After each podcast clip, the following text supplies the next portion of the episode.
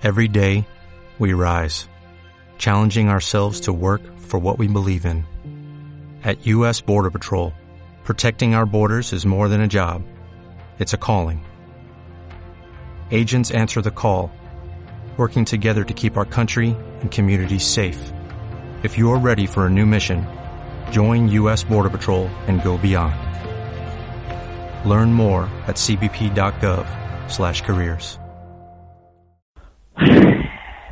Esta es una pregunta complicada, ¿no? Porque habría que preguntarle a, a otras personas, ¿no?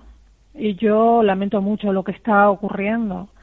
El club, en este caso, es una víctima, como lo es la administración pública y como son todos los tinerfeños, porque hablamos de dinero público, ¿no? Mm. Se ha robado a todos los tinerfeños. Se ha engañado, se ha estafado y también se ha estafado al club y a los jugadores. El culpable tiene un nombre que es Andrés Pereira y no sé si a él le sorprende lo que está sucediendo. Yo en este momento mm, estoy muy preocupada de trabajar con la policía, de trabajar con la justicia para que, valga la redundancia, se haga justicia. Y me gustaría que pagara con creces el daño que ha hecho, no solo a la sociedad insular para la promoción de las personas con discapacidad, no solo a los tinerfeños y tinerfeñas, porque, insisto, el dinero del que hablamos es de una empresa pública, por tanto, dinero público, dinero de todos. También a la afición del Uruguay, también a los jugadores del Uruguay, también a todas las personas que tenían tanta ilusión en este equipo. Y, y bueno, mm, lo demás ni es responsabilidad nuestra ni lo podemos resolver. El Uruguay tiene un problema enorme del que ustedes se han cansado de hablar y yo desde luego tengo incluso menos información que ustedes porque estoy en lo que estoy, en la parte que es de mi responsabilidad. Pero ustedes, los periodistas deportivos, tienen muchísima información que además han, han dado y que, y que pueden pues, establecer seguro, con, con más criterio que yo, eh, motivos o razones por las que por las que la situación que se está produciendo ahora es, es tan terrible, ¿no?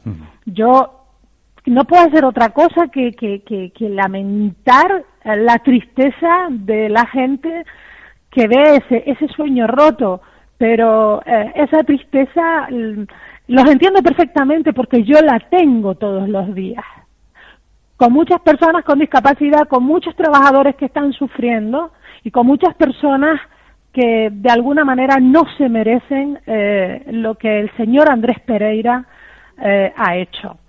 Puedo comprender su preocupación, puedo comprender su tristeza, porque, bueno, no sé si es la misma o si es menor o si es mayor de la que tenemos en esta casa.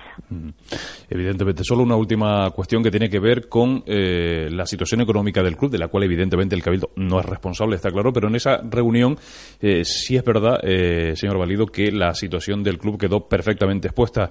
Eh, ¿Ustedes llegaron a colocar desde el punto de vista del Cabildo al club una situación, eh, vamos a decir, comprometida desde el punto de vista de ese dinero que presuntamente fue eh, ingresado desde los fondos públicos de Simpromi al Uruguay? ¿Tienen que devolverlo sí o sí?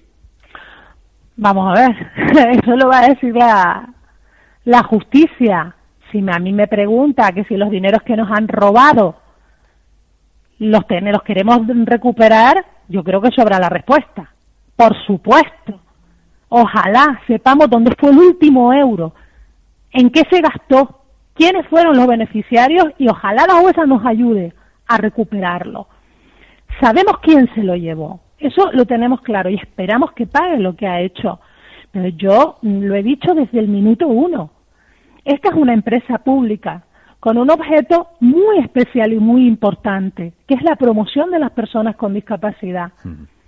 Y con la dificultad que tiene, porque tampoco soy tonta y sé que va a ser muy difícil, confío en que la justicia y la policía y la investigación interna nos ayude a recuperar la mayor cantidad posible, porque ese dinero se traduce en oportunidades para personas con discapacidad. Lo demás es que no es culpa nuestra. No es culpa nuestra. Yo lo lamento. Pero no es culpa nuestra. Somos víctimas como el resto. Y a mí, eh, mi responsabilidad, mi obligación es mantenerme en, en los términos en los que estoy. Yo en aquella reunión, lo dije y lo digo hoy de nuevo, agradecí al club, agradecí a las personas del club que estuvieron con nosotros, que se pusieron a nuestra disposición para que en todo lo que la investigación se requiriera poder colaborar para las preguntas que hubieran que hacer o la información que la investigación necesitara. Y además nos comunicaron que se personaban en la causa. Yo lo agradecí muchísimo, yo creo que es un gesto que les honra y además me quedo también eh, más tranquila porque cuando yo en los primeros momentos hablé o dije que era importante que, que tuvieran un buen asesoramiento jurídico, yo en ningún momento estaba amenazando a nadie.